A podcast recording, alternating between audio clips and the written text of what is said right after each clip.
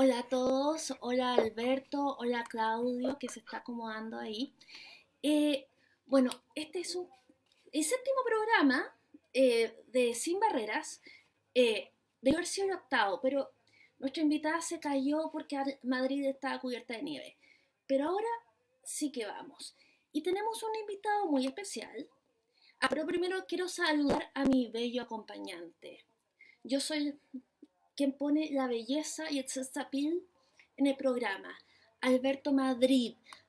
Adelante, saluda a la gente.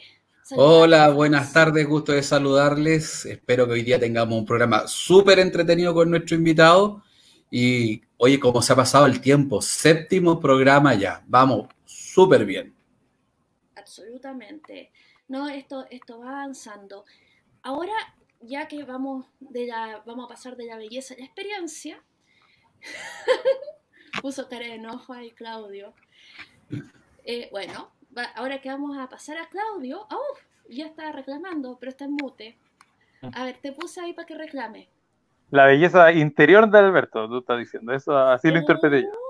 Pura envidia, pura envidia, interior. Interior, interior, viene el interior, viene el interior de Yo lo conozco, es un hombre muy bello por dentro, por, bien por dentro. Es terrible esto de envidia. Es una plaga. ¿Puedo contestar? Adelante, contesta. Mira, Claudio Pinto, no nos veamos la suerte entre gitanos a esta altura del partido. No te voy a decir nada más. Donde hay confianza da asco, así que dale. Ya, pues chiquillos, ahora voy a ponerte en mute, Alberto. Así que esa fue tu última palabra. Y resulta que voy a leer los, digamos, los laureles de, don Claudio Pinto, abogado de la Defensoría de la Discapacidad, la cual es una organización dedicada a la defensa y educación legal en materia de derechos de las personas con discapacidad. Lo encuentran en Twitter y lo encuentran en Facebook. Eh, Claudio, eh, muy, muy bienvenido y quiero, nos gustaría que, nos contaras de qué se, cómo empezó esto de la Defensoría de Discapacidad. Adelante. Eh, se escucha, ¿verdad? Sí. Ya. Bueno, la Defensoría de la Discapacidad comenzó hace, ya ni me acuerdo, en ocho años ahora sí, una cosa así. Eh, eh, pensando precisamente en generar una fundación que se dedicara al tema preciso de la discriminación por motivos de discapacidad lo cual es una plaga que vivimos las personas con discapacidad hasta el día de hoy. No solo la vulneración de derechos, sino que especialmente cuando reviste la figura de discriminación. Eh, y en estos ocho años nos hemos dedicado y especializado en la defensa legal, la promoción de derechos y sobre todo la educación legal en materia de discapacidad, capacitando a un par de miles de personas yo diría, en los distintos cursos, las distintas charlas, las distintas instancias que hemos tenido, que he tenido yo, desde las universidades hasta las, no sé, organizaciones territoriales, juntas de vecinos, donde nos han invitado, hemos ido. Y un par de ya centenares de casos eh, ayudados también, colaborados, eh, muchos de ellos judicializados, la gran mayoría no judicializados, sino que han sido eh, resueltos de manera de manera directa por la contraparte que discrimina y eh, mucha orientación legal y ahora también incorporando trabajadoras sociales, voluntarias, colaboradoras, compañeras eh, que están haciendo asesoría social también. y eso es pega de todos los días, toda la semana. ahora estamos con un poco como de break de descanso. En enero como que bajó un poco el tema, pero en general, digamos, en un mes normal deben ser unas 10, 15 consultas a la semana, sobre distintos temas. Muchos de ellos se repiten, muchos de ellos nuevos, eh, porque la discriminación toma distintas formas a cada persona que lo ocurra. Hay distintos tipos de discapacidad y la persona vive la discriminación de distintas maneras y preguntan distintas cosas, desde discriminación en el ámbito escolar, discriminación en el ámbito laboral, en el ámbito social, discriminación en los servicios públicos, discriminación en el área de la salud, distintas, distintas áreas. Bueno, quería preguntarte, eh, ¿cómo, ya, yo tengo una discapacidad, digamos, y, he sido discriminada, ¿cómo llego a, ti a pedir ayuda? ¿Cuál es el medio? Oye, eso es, ha sido extrañísimo, ha sido realmente extraño, porque la gente llega por todos lados, en verdad, y llega N gente pidiendo ayuda. Eh, nosotros tenemos una página en internet, ya, eh, www.defensoría-de-la-discapacidad.cl, que la gente la busca en Google, y en el buscador de Google aparece como una de las primeras opciones, porque es una de las pocas opciones especializadas en Chile sino la única especializada en discriminación por motivo de discapacidad. La gente es lo que más consume esa página. A mí me llega un detalle, me y cuando la gente busca discriminación por motivo de discapacidad, le salta, es, la razón por la cual nos buscan como página. Pero también a través de las redes sociales, yo diría especialmente, no tanto Twitter, que tiene otro sentido, además a mí no me gusta, en verdad, eh, Twitter. Eh, lo encuentro muy violento. Yo prefiero Facebook, ¿ya? Además es más accesible en muchos sentidos para muchas generaciones y distintas generaciones distintos tipos de discapacidad. Y ahí tenemos una fortaleza grande, tenemos 30.000 seguidores en este Facebook, eh, que no deja de ser, me parece que es un número más o menos importante, digamos. Eh, y ahí ocurre que eso se, transformó en una página de Facebook donde nosotros emitíamos opinión sobre nuestras cosas y de repente se empezó a transformar en un grupo que son siempre los mismos que comentan y difunden y nos entregan mucha información sobre casos cada vez que ocurre un caso, eh, nos informan, oye Claudio, mira, mira, está pasando esto, está pasando aquí, acá, de todo Chile, de todo Chile. La gente está metida en redes sociales, ve las noticias, saben que yo no siempre logro verlas, y nos están, tenemos unos reporteros que les digo yo, y siempre les agradezco abajo quiénes son los que denuncian las cosas. Eh, y, el resto es porque nos conocen, distintos profesionales, sobre todo gente que trabaja en el área de discapacidad, eh, nos conocen y nos derivan pero yo ya me aburrí. Siempre pregunto por curiosidad a dónde lo mandaron ustedes. y lo mandan de distintas partes. Ya, eh, o sea, eh, entonces Facebook es como su front desk, su, su lobby donde llega la gente virtualmente y donde hay como un lobby de conversación. Eh, y que es Defensoría de Discapacidad todo pegado para encontrarlo en Facebook. Alberto, me pareció que tú querías comentar. Sí, más que comentar, comenzar a preguntarle a Claudio, porque como ya estamos en zona electoral, vamos a llevarlo al área chica rapidito a Claudio. Porque de hoy día voy a empezar con mi campaña de acoso y derribo. De verdad va a ser campaña ya de acoso y derribo. Hay que aprovecharse de estos espacios electorales. Claudio, la opinión que yo tengo ¿eh? es que el Servicio Nacional de la Discapacidad es un servicio pequeño, feble, eh, que no tiene las capacidades normativas o legislativas para impulsar políticas de inclusión de personas con discapacidad de forma fuerte, ¿no? Y creo que una manera interesante de resolver el tema del Senadis podría ser cogiendo un modelo similar al que se tiene en los distintos ministerios por medio de las oficinas de relaciones internacionales. Todos los ministerios, sin excepción y en general los servicios grandes, tienen una oficina de relaciones internacionales. Si pudiésemos coger ese mismo ejemplo e instalar en los ministerios una oficina que cautelara que la política pública fuese construida con criterios inclusivos, sin duda sería la solución, puesto que el Senado tiene que dar un viaje muy, muy largo para llegar a instalar un tema en cualquier ministerio. ¿Tú qué pensáis de eso? Eh, pienso que tu diagnóstico del Senadi es correcto. Eh, ¿Se escucha bien ahí ahora? Sí. Eh, pienso que tu diagnóstico del Senadi es correcto, no hay ninguna sorpresa para nadie que, en general los activistas sobre temas de discapacidad opinemos eso, ¿ya? Eh, o por lo menos los activistas que tenemos cierto nivel de crítica y análisis sobre la situación y no, eh, y no tenemos compromisos gubernamentales importantes que nos impidan o que sesguen nuestra visión.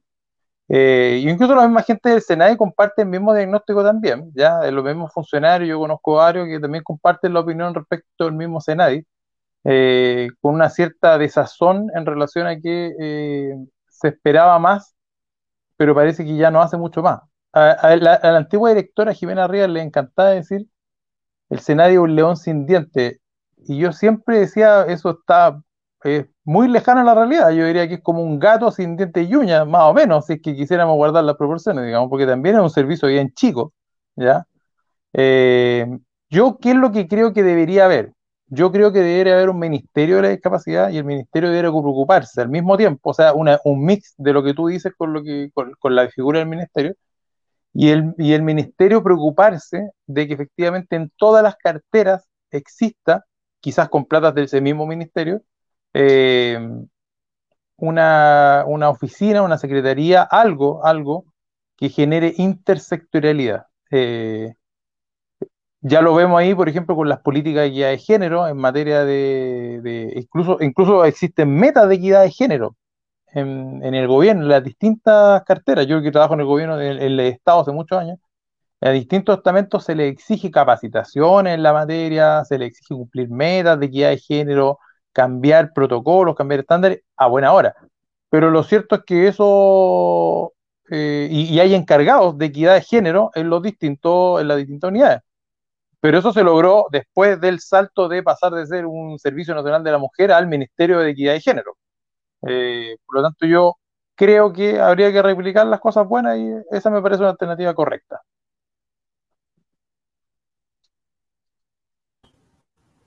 Eh, bueno, te liberé el micrófono, Alberto. ¿Quieres comentar sobre la, idea de un ministerio? ¿Cómo se llamaría de las personas que viven con discapacidad? ¿Cuál sería el nombre? Alberto. Ah, ok, yo que a pensar que le estaba preguntando a Claudio. El Ministerio de la Discapacidad podría ser un nombre ah, bien, bien, bien, bien, bien, bien adecuado. Otra pregunta, porque insisto, hoy día ya empiezo con mi campaña de acoso y derribo porque ya no soy candidato a nada, ni nunca fui candidato a nada. Y como decía Claudio antes, como no tengo compromisos con nadie, tampoco puedo preguntar. He estado pregonando en este programa, Claudio, la necesidad que la lengua de señas chilena quede eh, definida por ley como una lengua oficial del Estado de Chile. Eh, es la única forma que vamos a impulsar definitivamente el reconocimiento de la forma natural de la comunidad sorda, porque o si no, hasta no sé cuándo vamos a seguir viviendo la misma situación precaria, eh, por ejemplo, en la formación que tienen los intérpretes. A día de hoy, ninguna institución de educación superior da la carrera de intérprete y eso eh, ocasiona que muchas organizaciones den formación en intérprete y son muy variopintas, desde las muy buenas hasta las muy malas también. Entonces, mi opinión es que, la, que si se reconoce la lengua de señas como una lengua oficial del Estado, eso va a impulsar a que todo esto cambie. ¿Tú, tú, cómo lo ves?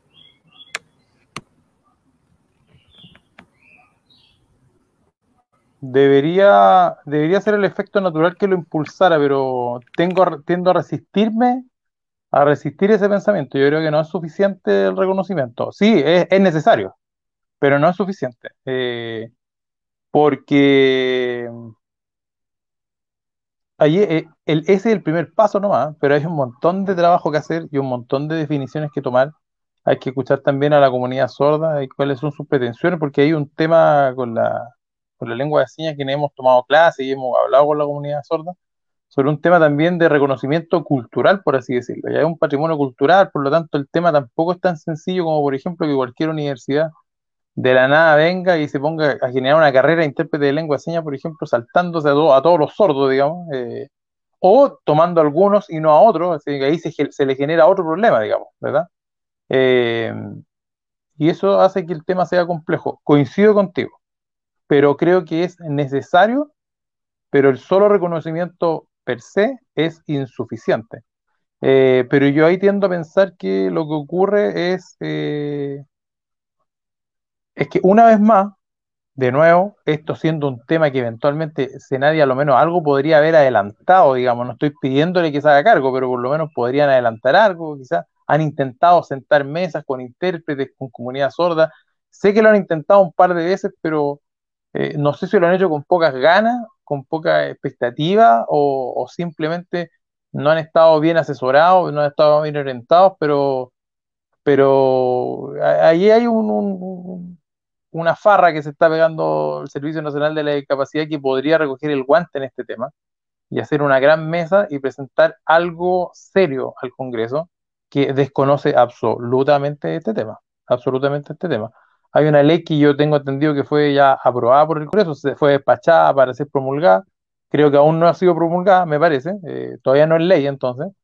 Eh, y bueno, y ahí estamos. Ese fue un gran paso. Sí hay una, algo de reconocimiento, un par de cosas que son muy específicas. Hay que manejarse bien. La comunidad sorda se maneja mucho mejor. Pero, pero de nuevo es, un paso, eh, es un paso. Hay que ver qué es lo que hay que hacer ahí. La comunidad sorda tiene otros temas también que hay que definir, eh, que son temas complejos, ya que nos estamos metiendo en temas complejos, bueno, digámoslo, como por ejemplo en relación a la comunidad sorda, hay muchos padres que nacen eh, niños sordos congénitos y que optan, por ejemplo, por los implantes cocleares, implantes cocleares, que mucha parte de la comunidad sorda que ve el tema ya de, lo, de, lo, de, la sordera, por así decirlo, quizás muy incorrecto como lo estoy diciendo, pero eh, no ve solo el aspecto biológico, sino que desde un modelo social también ve el aspecto cultural del pertenecer a una comunidad sorda.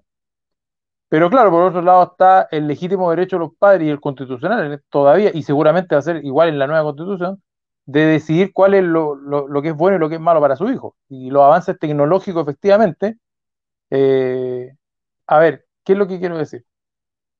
Ya que vamos a ser polémicos, digámoslo, los avances tecnológicos deberían ir avanzando de manera tal que algún tipo, algunos tipos de discapacidades debiéramos ir eh, en términos de alguna prótesis, alguna ayuda, o incluso la medicina, los avances de la medicina, debieran ir superando algunas cosas.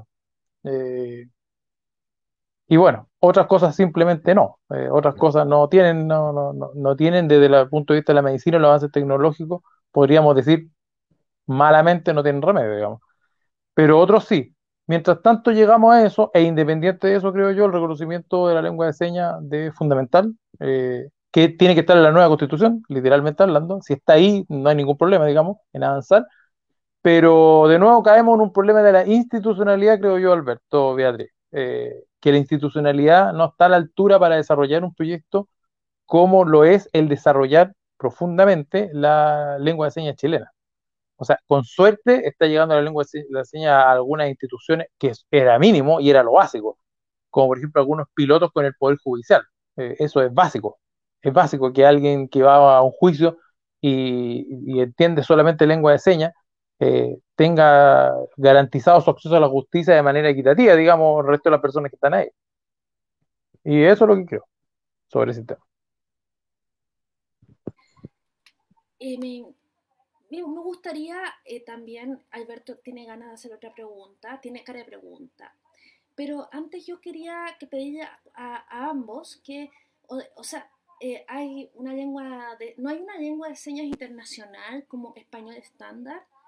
Eh, ya, gracias. Y, segundo, hay varias lenguas de señas eh, chilenas, eh, como la versión coquimbana, la versión.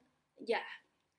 Entonces, te voy a dar. No está, adelante. A lo menos, como para responder, pues, cuando yo estudié lengua de señas con, con Rodrigo Damoma y también con fallecido mi amigo personal Christian Owens también, eh, que en paz descanse, eh, intérprete de lengua de señas, y también estudioso de esto, él me explicaba que habían a lo menos en Chile tres lenguas de señas características, que son las del norte, las del centro y las del sur, y son distintas en muchos aspectos, las señas. Eh, y a su vez, ¿qué es lo que uno cree? Que el, mito urbano, que es que las señas son a nivel internacional, y no, pues así como el idioma no es a un nivel internacional, tampoco las señas son a nivel internacional, ellos también hacen señas para escribir distintas cosas. Por cierto que pueden haber cosas similares, claro, como también hay cosas similares en los idiomas, digamos, pero en general cada país tiene su propia lengua de señas. Eh, Alberto, eh, adelante, tienes el micrófono, tienes el poder. Un ejemplo de lo que ustedes plantean en relación a las variantes que tiene la lengua de señas chilena es lo mismo que pasa en la, en la lengua castellana. Eh, para referirnos a lo mismo, podemos decir pan francés, pan batido y marraqueta. Nos estamos refiriendo exactamente a lo mismo, ¿no? En el caso de la lengua de señas es exactamente igual. Hay modismos en el norte, en el centro y en el sur y las variantes a nivel internacional son exactamente igual que cualquier otra lengua. Y en relación a lo que decía Claudio antes, efectivamente, es necesario e imprescindible e insalvable e insolayable contar con la comunidad sorda. O sea, para cualquier proyecto de carrera es fundamental que la comunidad sorda sea el protagonista del diseño de esa carrera de los contenidos curriculares, etcétera, etcétera, etcétera, ¿no? Y ahí efectivamente se abre una dificultad debido a que necesitamos encontrar personas sordas que tengan la idoneidad profesional como para montar una carrera, porque no basta ser sordo, porque la carrera requiere de ciertas formalidades que hay que cumplir, ¿vale? Para que la institución que dicte la carrera tenga el reconocimiento legal que requiere cualquier carrera que se brinde en una institución de educación superior, ¿no? Ahora, es un tema cultural, como dice Claudio, pero en donde necesitamos avanzar urgentemente, porque a día de hoy nadie asegura la calidad de aquellos que ejercen el oficio de interpretar, porque en Chile no hay intérpretes, o sea, eso tenemos que dejarlo súper claro. Son personas que ejercen el oficio de interpretar, porque el DFL2 establece con claridad quiénes pueden entregar títulos técnicos y o profesionales y cuáles son las características de los títulos técnicos y o profesionales. Entonces, es una deuda, hay que avanzar, hay que validar a la colectividad sorda y bueno, y conocer todas aquellas particularidades que tienen como grupo cultural. Siguiendo con mis preguntas contestatarias hoy, no, porque hoy día me voy a poner contestatario y en adelante, como estamos, insisto, en modo elecciones. En el caso de la educación, Claudio, el sistema educativo chileno con claridad no da respuesta a la diversidad de las personas con discapacidad. El, sistema educativo chileno en sus tres niveles, desde primera infancia, educación general, de educación superior, requiere de una política pública que de verdad incorpore a las personas con discapacidad al sistema educativo regular con las condiciones, con los ajustes y con los apoyos oportunos. Yo aquí he dicho, uno de los de, los, de las transformaciones que se requiere es que las escuelas especiales se reconviertan en centros especializados de recursos para que atiendan chicos en el aula regular desde su más tierna infancia. Eso te da, demuestra un botón. No podemos seguir con escuelas para ciegos, con escuelas para sordos, con escuelas de lenguaje. No, no, no. Mire usted, todos tenemos que ir al aula regular y recibir los apoyos oportunos para tener un itinerario educativo eh, con equidad. ¿Cómo lo ves tú?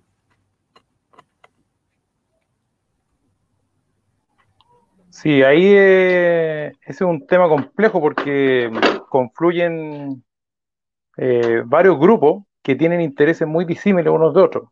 Te garantizo que ante la expresión escuela especial, la gente que pertenece a las escuelas especiales de sordo tiene una opinión radicalmente distinta a las personas de escuelas especiales propiamente tal, ¿ya? me refiero a personas con eventualmente hijos con discapacidad intelectual en distintos niveles.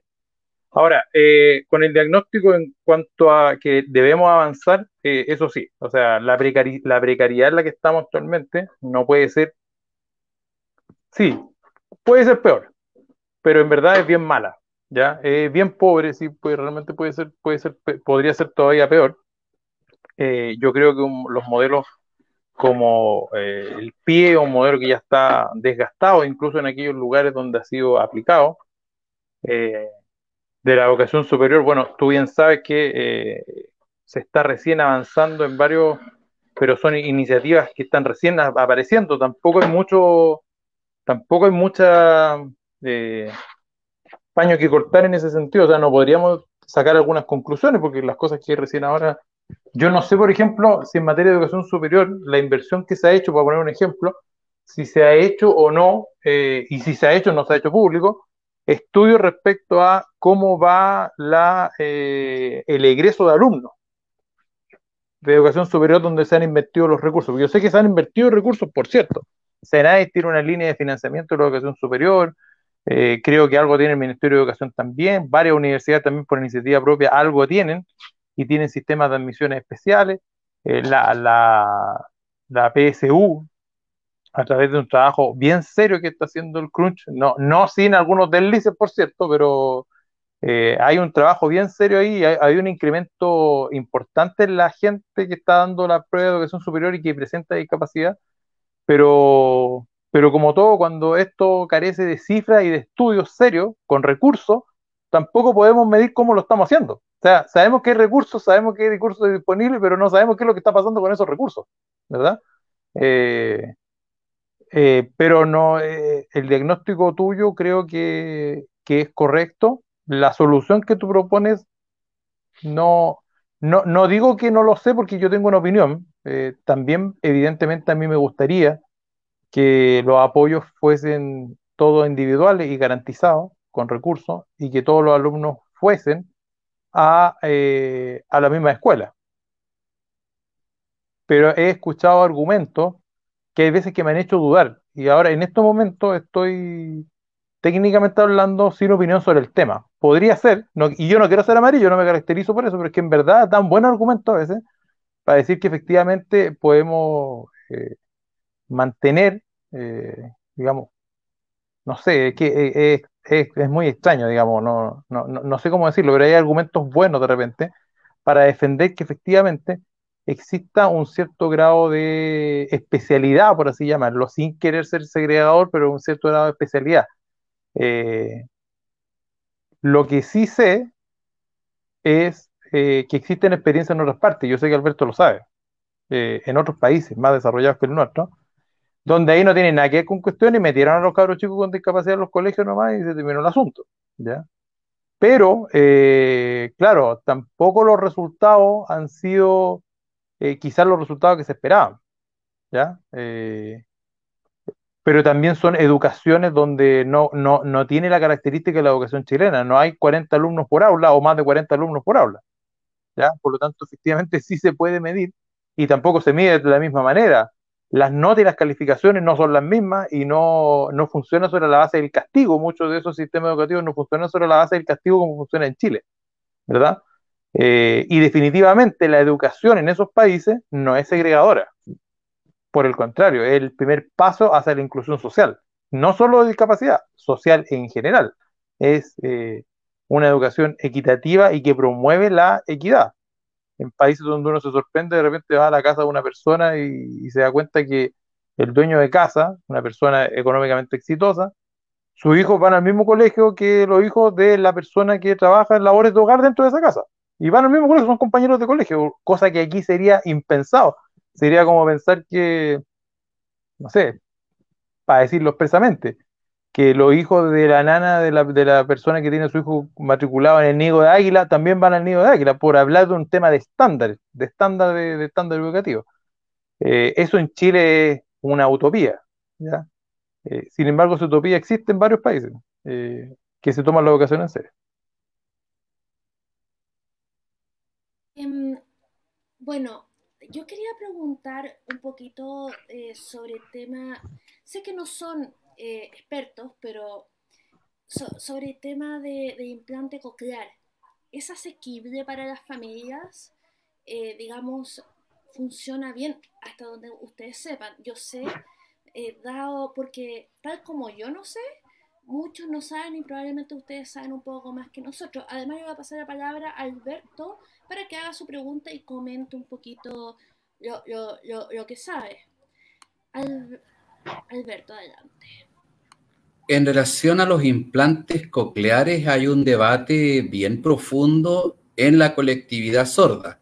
Hay detractores de los implantes cocleares por una cuestión cultural, que sería larga de explicar, pero también hay gente que está a favor de los implantes cocleares. Y en esa diversidad, eh, creo que los que están en posesión de elegir, como decía antes Claudio, son los padres, ¿no? Em, Creo que ahí probablemente el implante coclear con el transcurrir de los años va a ser una solución para aquellas personas que así lo deseen eh, comenzar a tener una vida de oyente, ¿no? Ahora, las nuevas tecnologías van a ir resolviendo muchas discapacidades, o sea, a día de hoy están bastante avanzadas las investigaciones, por ejemplo, en el tema de la retinitis pigmentosa probablemente en 20, 30 años más ya la gente no va a quedar ciega por retinitis y esas cosas van a ir sucediendo, ¿no? O como decía Claudio antes, el tema de prótesis de formidable calidad que van a venir a resolver muchas dificultades. Probablemente algún día los ciegos vamos a poder comprar autos porque el auto va a ser lo suficientemente inteligente para llevarnos donde nosotros queramos ir. Entonces, esto va a transcurrir de una manera bastante distinta a lo que hemos visto hasta el día de hoy, gracias a la, a la tecnología. Volviendo a, al, tema de la educación, Claudio, el tema está en que cuando, por la razón que sea, ¿eh? creamos que nuestros hijos tienen que ser educados en espacios protegidos, y digo espacios protegidos de, todo ámbito, ¿eh? ¿eh? el mundo no es protegido, el mundo no es un espacio protegido, ¿no? Entonces, lo importante es que los pequeños, las personas, cuando tengan que salir de esa burbuja, salgan con las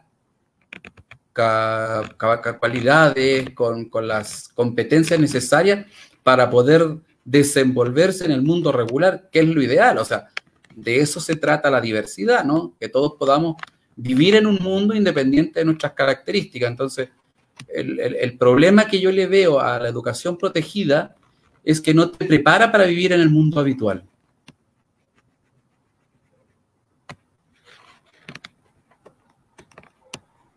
Claudio, adelante.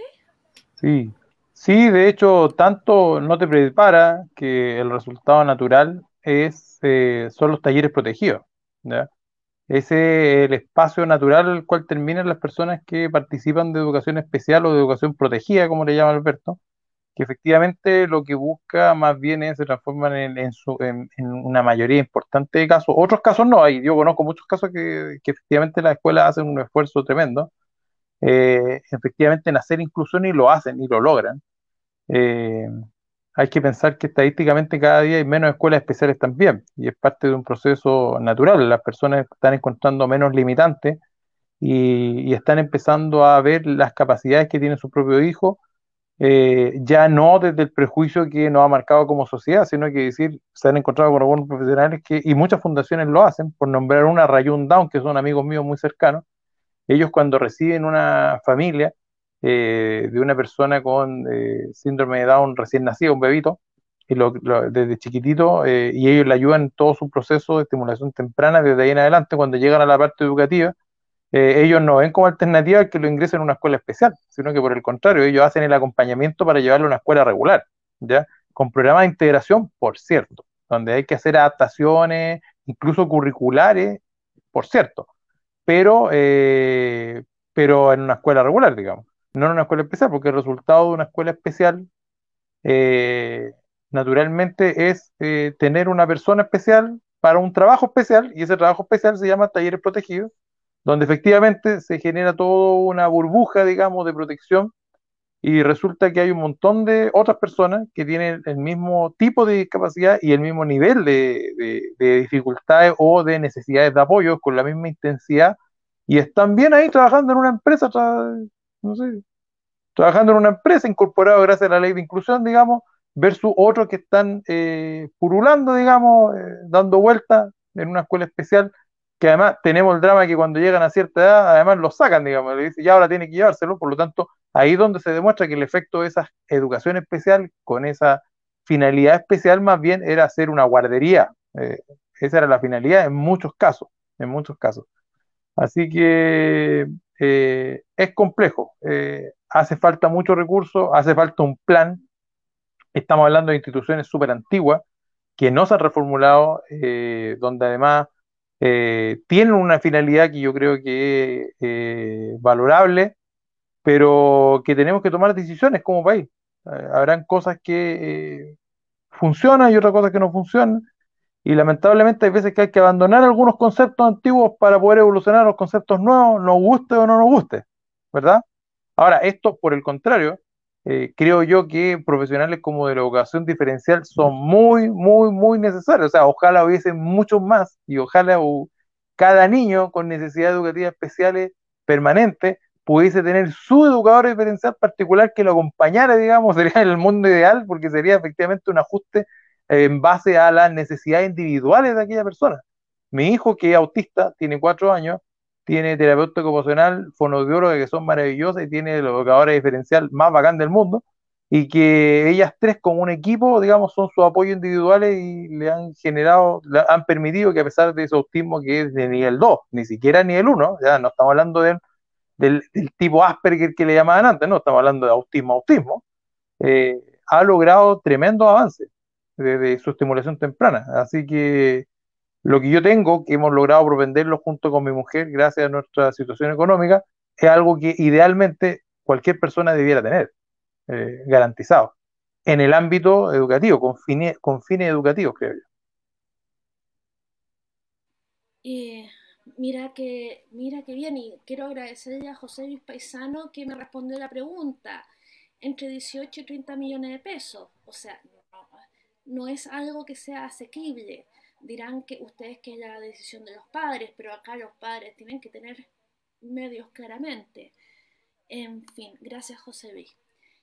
Entonces, a mí me gustaría pasar un poquito a la política más.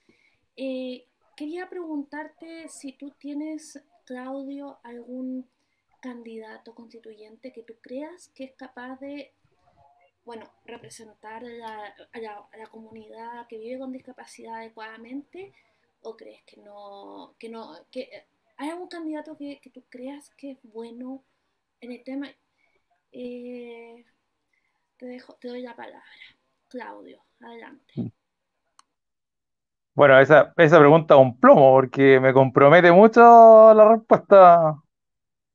A ver, primero, para ser justo, no sé quiénes son candidatos efectivamente porque no ha habido, no, yo no he logrado ver la nómina oficial, no, no, no es que me la esté sacando por el, la esté tirando por la en serio que no, pero yo todavía no he visto la nómina oficial. Eh, sé que hay candidatos en situación de discapacidad, conozco un par, eh, pero los que eh, eran mis candidatos, desconozco sé que son así. Yo tengo, a ver,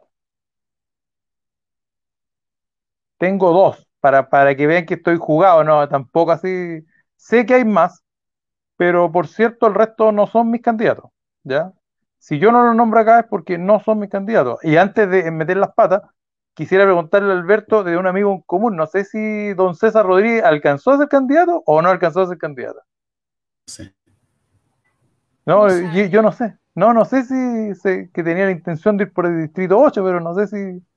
Bueno, si don César llegó, si don César llegó por el distrito 8, don César Rodríguez, de, de la Fundación Vitachi, él, por cierto, podría ser una persona, una persona comprometida, coherente, eh, eh, que tiene un trabajo adecuado, tiene trayectoria, lleva años peleando y revolviéndola. Eh, él podría ser un candidato eh, adecuado. A mí me gusta. Yo sería mi candidato, uno.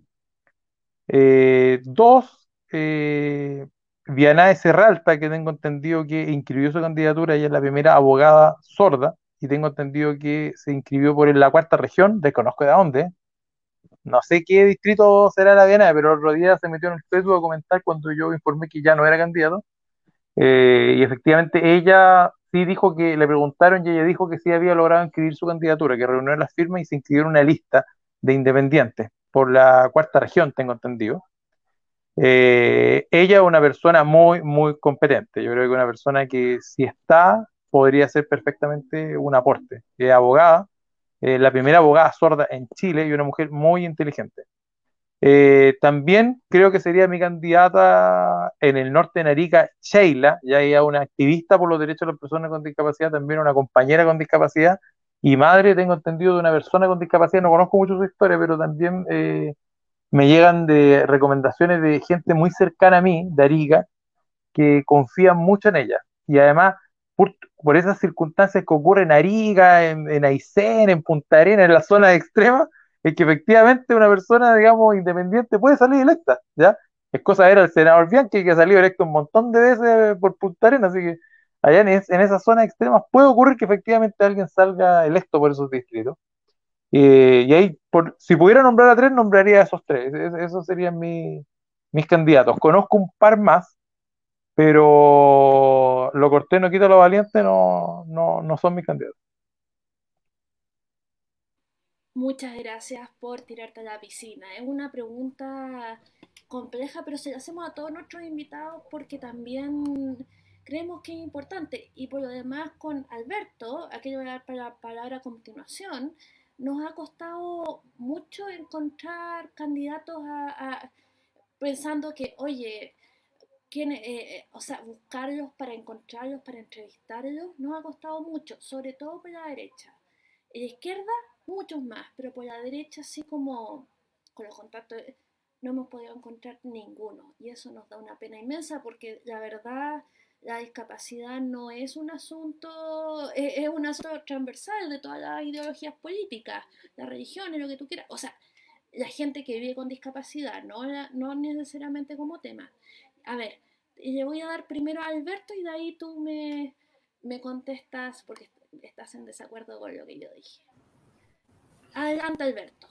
En relación a la pregunta, eh, desconozco si César irá como candidato constituyente, pero que también coincido con Claudio en que es una persona que durante su trayectoria de vida ha dado demostraciones de ser un activista genuino del mundo de la discapacidad. Eh, y de Vianey es un crack. La Vianey es una mujer sumamente comprometida, que, que, tiene más de, más de una credencial como para ser un referente en el mundo de la discapacidad en esta asamblea constituyente. Y como bien dices tú, eh, Beatriz, en la derecha la cosa está un tanto más diluida, por dejarlo en elegante inclusive. Pero en fin, tengo mi opinión, pero no la voy a decir porque si no después me van a decir que soy un tendencioso. Y me gusta ser tendencioso, pero como en este espacio soy entrevistador, no puedo opinar mucho. Oye, Claudio, otra pregunta. La ley de inclusión laboral este es mi diagnóstico, ¿eh? Si bien es cierto, ha sido el avance normativo más importante que hemos tenido en Chile en temas de empleabilidad, es una ley mala, derechamente mala. Porque tiene una serie de carencias que imposibilitan el cumplimiento real de la ley. Ejemplo, al sector público se le hizo un reglamento que es la cosa más anodina que te puedes echar a la cara sea una cosa laxa, sin ni un brillo, porque la autoridad del servicio público se puede sacar el pillo indefinidamente y no contratar a nadie. De hecho, el propio Ministerio del Trabajo señala que el cumplimiento de la ley de inclusión laboral en el sector público no supera el 15%, versus el reglamento que se hizo para el sector privado, en donde no le da salida ninguna a la empresa privada para que no cumpla la ley. O la cumple o paga multa. Pero ahí también está mal diseñada, porque en los países en donde la ley ha sido exitosa, es porque el Estado ha fomentado y estimulado vía subsidio la contratación de personas con discapacidad. Eh, la última mm, Expo Inclusión, que es un espacio bien importante en temas de oferta laboral para personas con discapacidad, si tú mirabas la oferta que existía, era fundamentalmente para oficios, ¿no? Y eso te da muestra de cómo aún está instalado el modelo ese de las personas con discapacidad sirven para quitar bandejas, barrer, estafeta, y no digo que sea bueno ni malo ese empleo, digo que evidencia que todavía la empresa no concibe a una persona con discapacidad como un gerente de alta dirección, ni se ofertan esos puestos, ni se les ve ni se les espera. Entonces, si tú tuvieras la posibilidad de, en el mundo ideal, como decías antes, reformar la ley de inclusión laboral, ¿qué le incorporaría? Eh, antes de eso yo quería hacer un comentario porque ya que estamos diciendo cosas eh, sobre el tema de derecha, quiero decir, en efecto eh, hay ciertas cosas que son paradójicas en relación a, con esto yo no quiero satanizar a nadie, pero tampoco quiero santificar a nadie ex ante en materia política. Mi paso por la política que fue fugaz, corto, eh, muy desilusionante, muy desilusionante, solamente me lleva a la conclusión de que efectivamente sea de derecha o sea de izquierda, a los políticos a nadie le importa el tema, o son muy pocos, si no los pueden contar con los dedos de una mano, yo creo que nos sobran varios dedos, que efectiva y legítimamente le interesa el tema. Pero se producen ciertas cosas paradójicas, como que uno diría que ah, la izquierda, claro, eh, tiende a ser más pro eh, demandas sociales, inclusive las de la discapacidad, pero paradójicamente es la derecha lo único que tiene un diputado con discapacidad, no así la izquierda, y no es por falta de talentos al interior de la izquierda, que sabemos que hay muchos posibles talentos, sino que precisamente pasa por la falta de oportunidades. Es decir, la izquierda que propugna la equidad, eh, o la igualdad, mejor dicho, eh, social, eh, no, no, no entiende que, que, esto tiene que ser algo vinculante, algo importante y participativo de manera directa de las personas con discapacidad. Y lo digo yo que precisamente participé sin tener grandes obstáculos de participación y sin embargo fue un partido de izquierda que me terminó dejando, fueron los partidos de izquierda los que me terminaron dejando fuera de las listas. Dicho tal cual, ¿ya? Frente Amplio y fue el que me dejó fuera de la lista, o sea, y que no me digan que no era un buen candidato, entonces, eh, por ahí partimos, ¿ya? Por ahí partimos.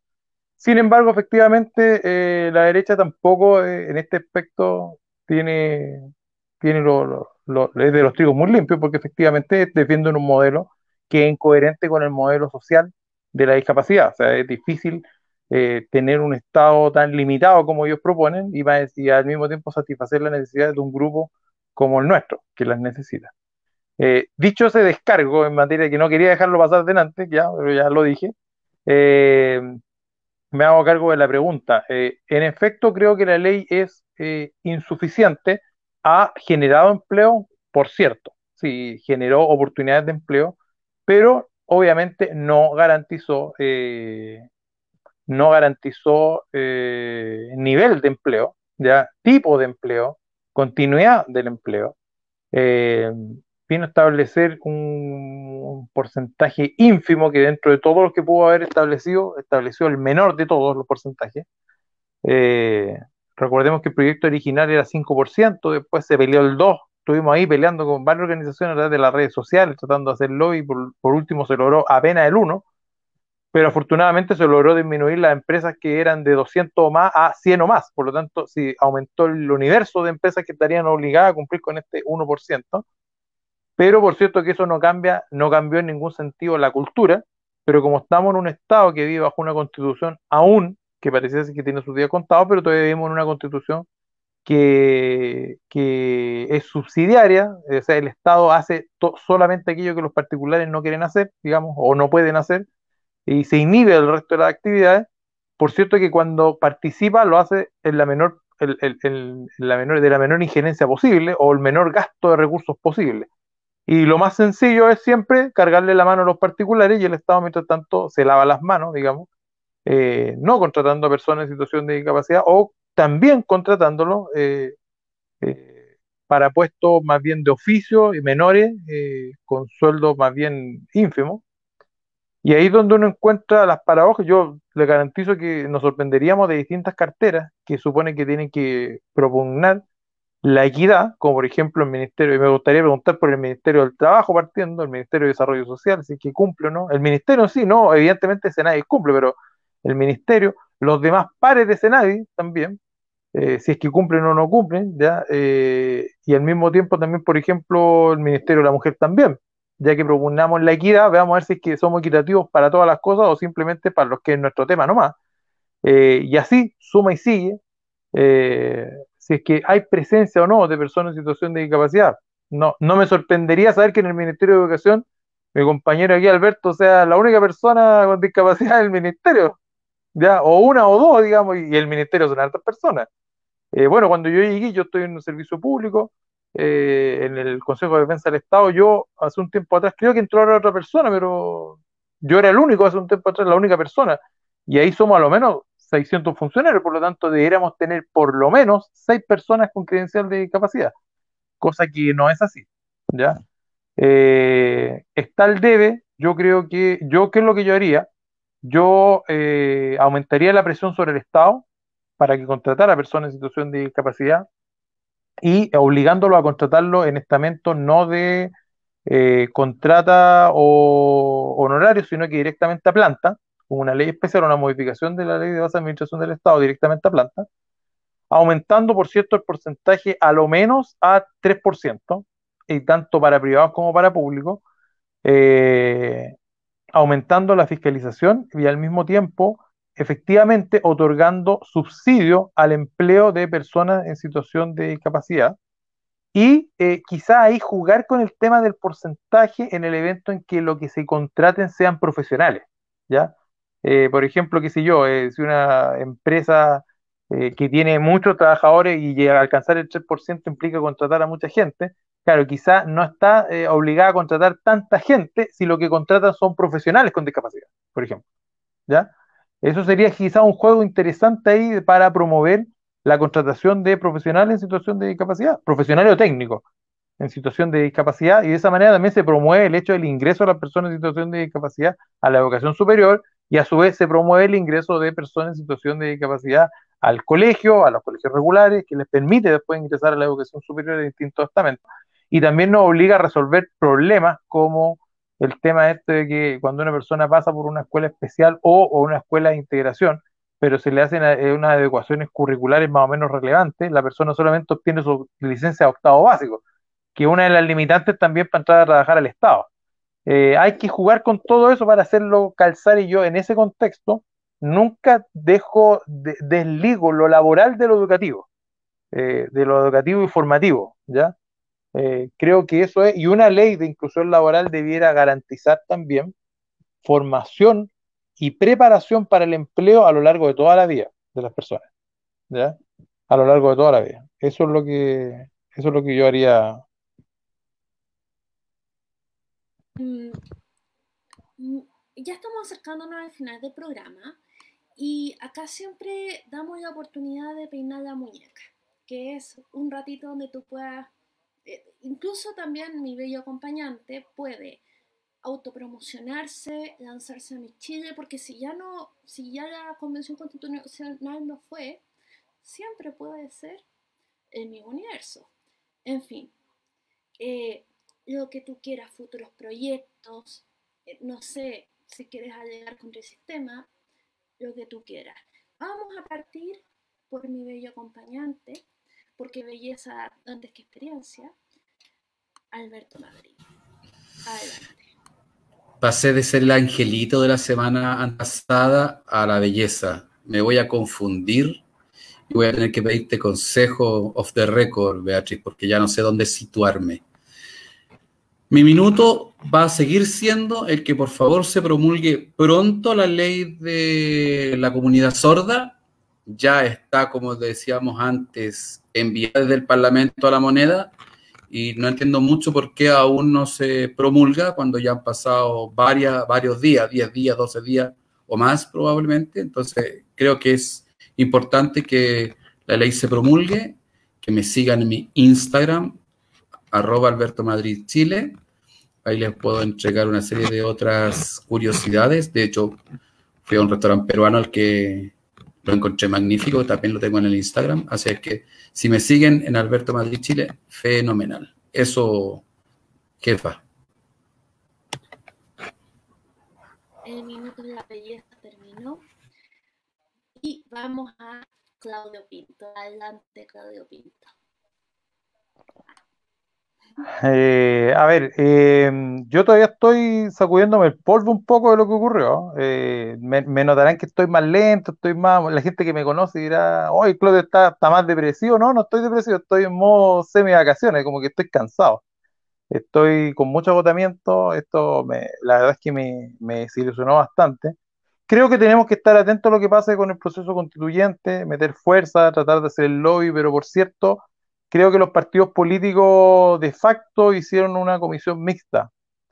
Ojalá que veamos en un país de gente, de gente inteligente, y eso lo va a demostrar Abril, donde votemos principalmente por figuras emergentes, eh, figuras independientes. Yo llamaría a no votar por nadie de los partidos políticos, obviamente las personas más emblemáticas, sobre todo los partidos políticos, estos que son políticos de carrera y que se tiraron a constituyente, pero tampoco me dejaría engañar por aquellas personas que se visten de independientes no siéndolo, ¿ya?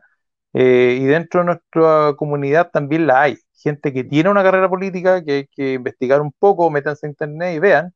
Muchas personas con discapacidad que ejercen su legítimo derecho a participar en la militancia política y desde esa para vienen, o sea, no vienen desde el mundo social de la discapacidad, no se dejen engañar, ya no son un Claudio Pinto que tiene ocho años de fundación, de vendiendo, demandando a todo el mundo y todo lo demás, ¿no? Hay que averiguar un poco sobre las personas, eh, porque efectivamente son personas que lo único que hacen es ser militantes de los partidos y quieren salir en representación de nosotros.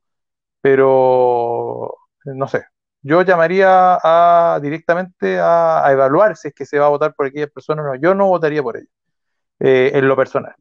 Y bueno, ¿qué se viene? Se viene eh, enfrascarnos en la fundación, estamos descansando un poco parte de enero, febrero. Eh, yo había anunciado para enero el curso Derecho a la Discapacidad en Chile a nivel avanzado, pero lo voy a tirar para marzo, porque estoy muy cansado y lo estoy preparando súper bien. Tengo cuatro invitados top que van a hablar sobre distintos temas también.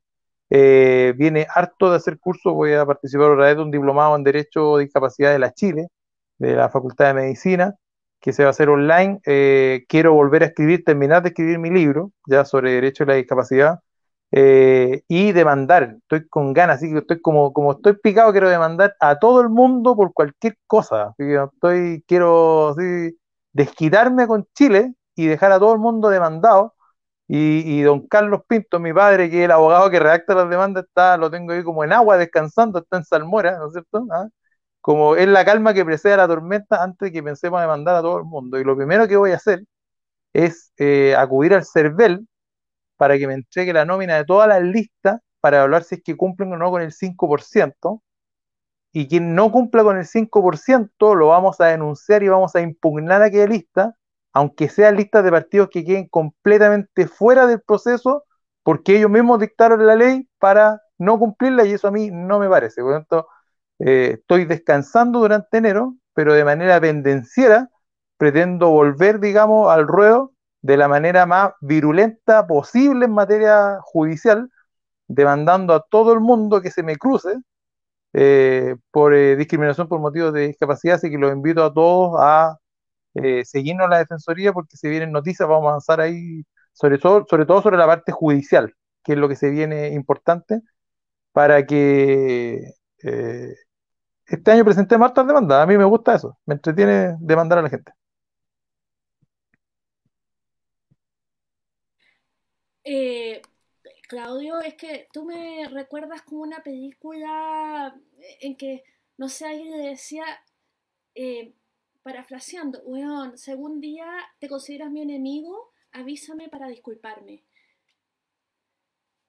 Entonces, eso, cuando tengas el libro, eh, oye, pasa por acá para que nos cuentes del libro, que no, como salió así, no, no, así nosotros con los amigos de Sin Barrera te acompañamos y lanzamos el libro, ¿cachai? Y bueno, así que descansa mucho, come bien, porque voy a necesitar tu energía. Les libero este, el micrófono a todos, porque yo soy la dictadora del, del audio para que se despidan. Muchas gracias, Beatriz. Gracias, Claudio. Te puedo pasar harto material para demandar, ¿eh? Vamos. Te puedo pasar un listado grande, grande para demandar. ¿Y sabes lo que me gustó mucho? Eso de que vas a ir al CERVEL. Eso sí que puede ser muy, muy entretenido y puede llevar grandes sorpresas.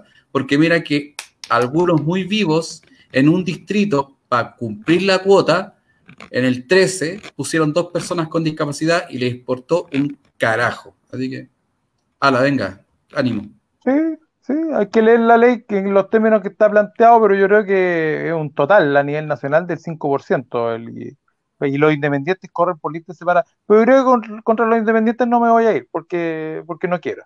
Pero contra los partidos, definitivamente los vamos a fiscalizar a todos. Yo, voy a pedir ayuda en el Facebook a mucha gente. Cada vez que pido ayuda, llegan muchas manos a ayudar porque tenemos 30.000 seguidores.